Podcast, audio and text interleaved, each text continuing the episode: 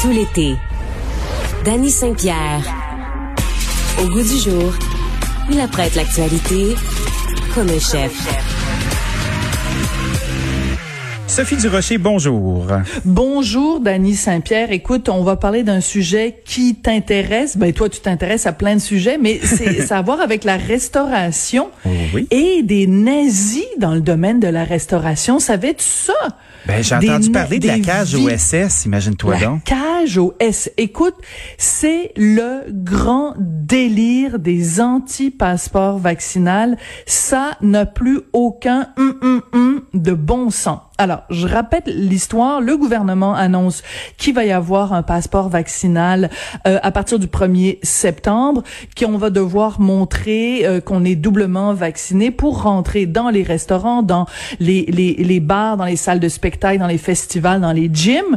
Et en prévision de ça, pour s'assurer que le passeport vaccinal va être fait de façon intelligente et sensée, on fait deux projets pilotes, dont un dans un restaurant La Cage, Le Bourgneuf, donc Oui. euh, dans le coin de Québec. Et il y a une entrevue avec Jean Bédard, qui est le directeur de La Cage, qui dit, ben, nous, on est super contents d'avoir été approchés par le gouvernement on va pouvoir euh, euh, tester le passeport vaccinal pour voir euh, c'est quoi le meilleur moment pour l'utiliser? Est-ce que c'est dès que les gens se présentent? Est-ce que c'est au moment de la réservation? Physiquement, comment ça va se préparer? Tu sais, toutes des affaires intelligentes. Ouais, mais Mais Monsieur là, Bédard, là, c'est un homme extrêmement intelligent. Je l'adore. Oui. Puis, je l'avais en entrevue hier. On se parle quand même assez souvent.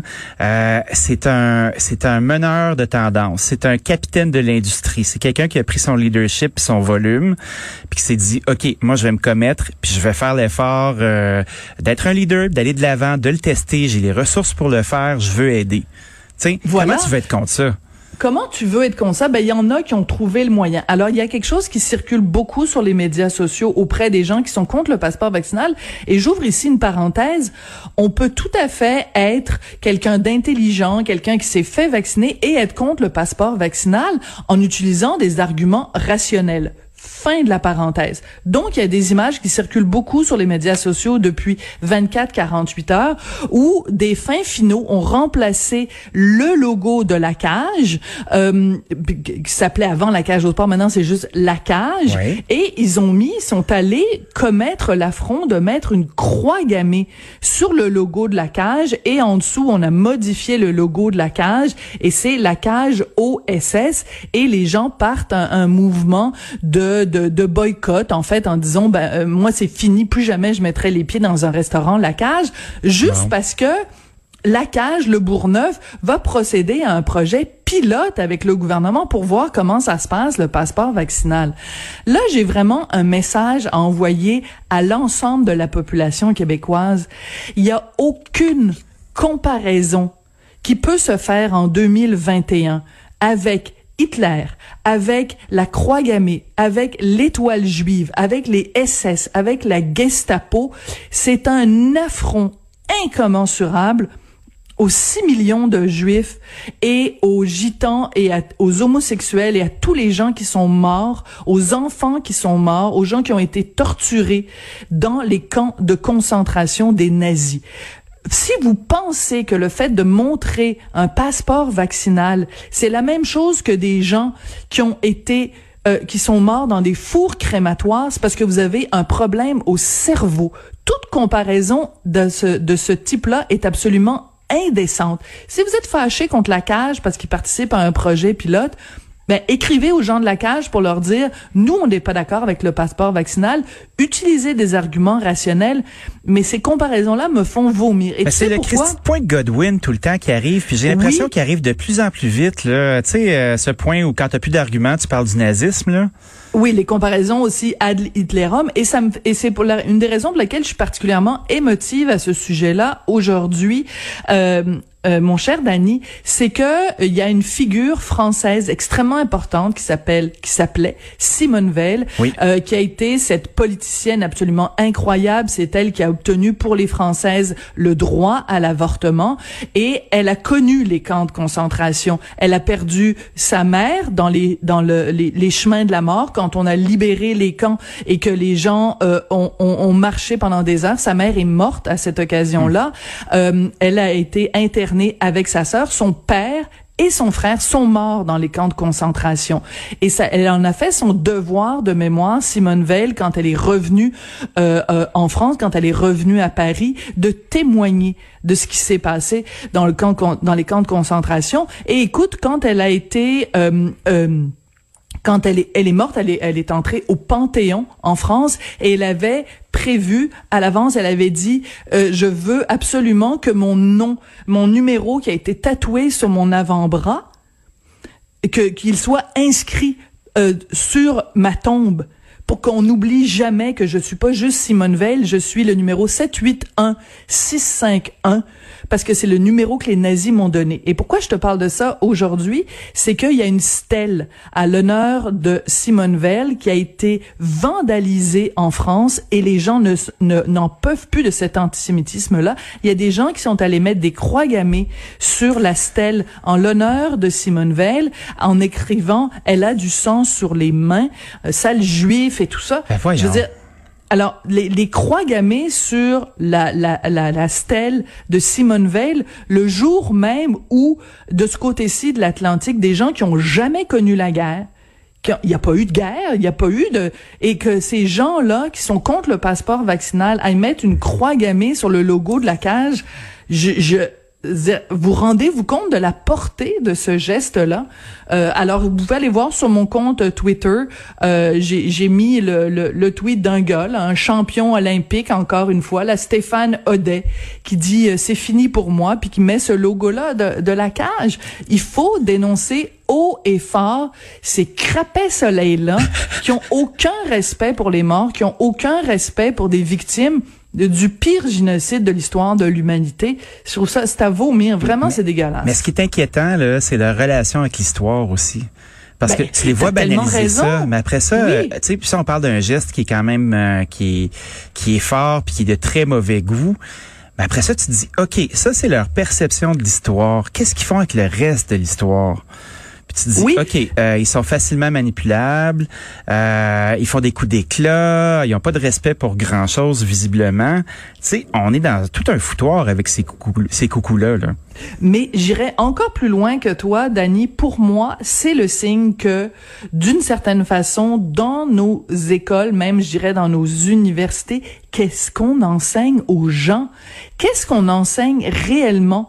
De ce qui s'est passé pendant les camps de la mort. Qu'est-ce qu'on a pour que les gens à ce point-là puissent te traiter de, de Gestapo à la moindre, c'est ou parler d'État policier puis tout ça à la moindre affaire. Qu'est-ce qu'on a vraiment enseigné sur la réalité de la deuxième guerre mondiale dans nos écoles pour qu'on en arrive avec des gens qui ont une si mauvaise connaissance de, de la réalité des camps? Je pense que si... penses vraiment que ces gens-là vont à l'université, tu sais, c'est pas nécessairement un préjugé. Non, mais, même au secondaire, je veux dire, qu'est-ce qu'on enseigne aux gens au Québec pour qu'on en arrive à une telle banalisation de, de des camps de concentration que, que les, les ce genre d'images là, les sphastikas puis tout ça mais qu'est-ce qu'on enseigne? Je veux dire, euh, on, quel, quel intérêt on y met aussi? Parce que c'est souvent ça, tu sais, euh, l'histoire est, est pratique. C'est pas un cours qui est optionnel, mais qui c'est pas nécessairement l'endroit où tes parents vont te chicaner parce que tu as de moins bonnes notes. Tu sais, en général, on fait bah la géographie, l'histoire, whatever. Es-tu bonne en maths, es-tu bonne en français, tu sais? Oui. Puis euh, le, cursus historique aussi, il commence pas au primaire. Puis c'est dommage parce que l'histoire, c'est de se faire raconter l'histoire. Puis il y a des façons de la raconter l'histoire. Puis une de mes inquiétudes, c'est euh, la façon dont on aseptise certains pans qui font pas notre affaire parce qu'il y a une gravité dans l'histoire. Puis quand on parle du nazisme, puis de cet holocauste, ben, est-ce qu'on va finir par euh, édulcorer le message pour euh, pas choquer nos belles petites oreilles douces? Ben c'est tout ça, ce sont d'excellentes questions et, euh, et, et je pense que quand tu vois ce genre euh, d'images-là circuler, euh, ben c'est, on est en effet en droit de se demander ça. Je voulais juste rajouter quelque chose, euh, s'éloigner un peu de, de, de ces crapets soleil-là, mais parler quand même du passeport vaccinal parce que euh, hier dans, dans la presse, dans la section justement des, des lettres des lecteurs, il y a une lettre drôlement intéressante. C'est un jeune euh, étudiant en, au doctorat en droit, il s'appelle Nicolas Rioux et il pose la question est-ce que le passeport vaccinal est discriminatoire? Puis sa réponse c'est oui. Ben oui, il discrimine. Mais savez-vous quoi? Le, en droit, quand on a une mesure qui est discriminatoire, ça ne veut pas dire pour autant qu'elle est soit amorale ou illégal. Il y a plein d'occasions dans la société, il y a plein de mesures où on discrimine, où on fait la différence entre l'individu A et l'individu B. Quand tu engages quelqu'un dans ton entreprise, tu fais une discrimination parce que tu préfères engager quelqu'un qui a 20 ans d'expérience que quelqu'un qui a un an d'expérience. Donc, au sens légal du terme, ben oui, tu discrimines. Quand on donne l'assurance sociale à quelqu'un, le bien-être social, est-ce qu'on fait des, est-ce qu'on fait de la discrimination? Oui, parce que pour y avoir droit à l'assurance sociale, il faut que tu correspondes à certains critères. Donc, on est une société où on passe notre temps à discriminer entre les individus. Donc, le fait de poser la question est-ce que le passeport vaccinal est discriminatoire, ça n'est pas la bonne question. La question qu'on doit poser, c'est est-ce qu'une mesure discriminatoire est amorale ou illégale, c'est-à-dire est-ce que on, on, pénalise indûment des individus qui ne devraient pas être pénalisés? Par exemple, si je te dis toi tu es un noir, je vais pas t'engager, ben ça on punit indûment quelqu'un parce mhm. que la personne n'a aucune emprise sur la, la, couleur de sa peau, alors que si on dit euh, à quelqu'un euh, je ne te permets pas de rentrer dans mon commerce parce que tu n'es pas vacciné, ben cette personne-là a une emprise sur cette situation-là. Elle peut très bien aller se faire vacciner. Elle a pris la décision de ne pas le faire. Voilà.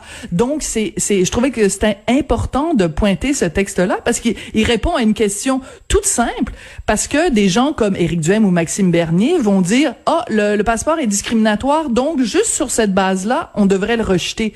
Ben non, poussons notre réflexion plus loin. C'est pas la discrimination en tant que telle qui qui doit être blâmée, c'est si cette discrimination là est injuste, illégale ou amorale. C'est là que tu vois que l'étymologie est super importante. Ben oui. La, la, la, la, on est dans, la journée, euh, on est dans la journée du livre aujourd'hui, là, tu sais, le 12 août. Oui, on peut offrir des livres à des enfants, puis euh, dans chacune des librairies de grandes bannières du Québec, tu peux offrir un livre qui va se rendre au bon endroit. Sais, quand on parle de pouvoir des mots, quand on parle leur compréhension, quand on a un, un français qui est à peine fonctionnel, où on a peine à être capable d'avoir les mots pour exprimer les bonnes choses, ben c'est sûr qu'on se retrouve dans un foutoir comme celui-là. Ça commence très, très tôt, hein?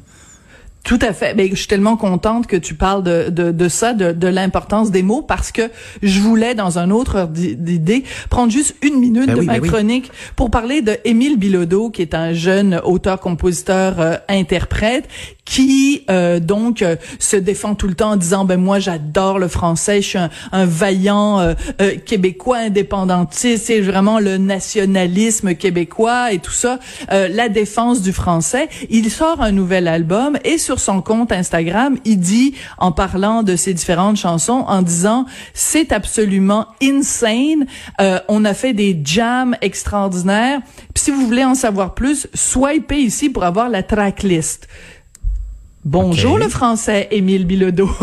c'est juste un petit clin d'œil que je voulais lui faire parce que c'est vraiment, c'est une maladie qui affecte beaucoup, beaucoup de jeunes artistes québécois sur leur compte Instagram. Puis je vise Marimé, je vise Cœur de Pirate. Elles sont, sont vraiment très nombreux.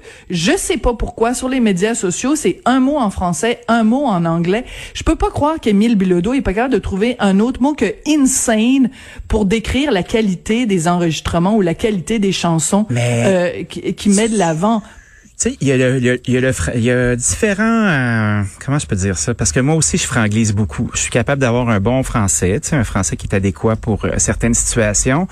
Puis tout dépendant dans quel milieu je me retrouve ou quel médium que j'utilise, ben, il va y avoir des anglicismes qui vont sortir. C'est correct. Puis ben oui, je me dis, est-ce que est-ce qu'on est dans un effort de marketing? Est-ce que est-ce que c'est incarné ou pas? C'est surtout ça moi qui m'intéresse. Est-ce qu'il parle comme ça pour vrai? Ou est-ce qu'ils utilisent les codes pour être capable de faire des ventes?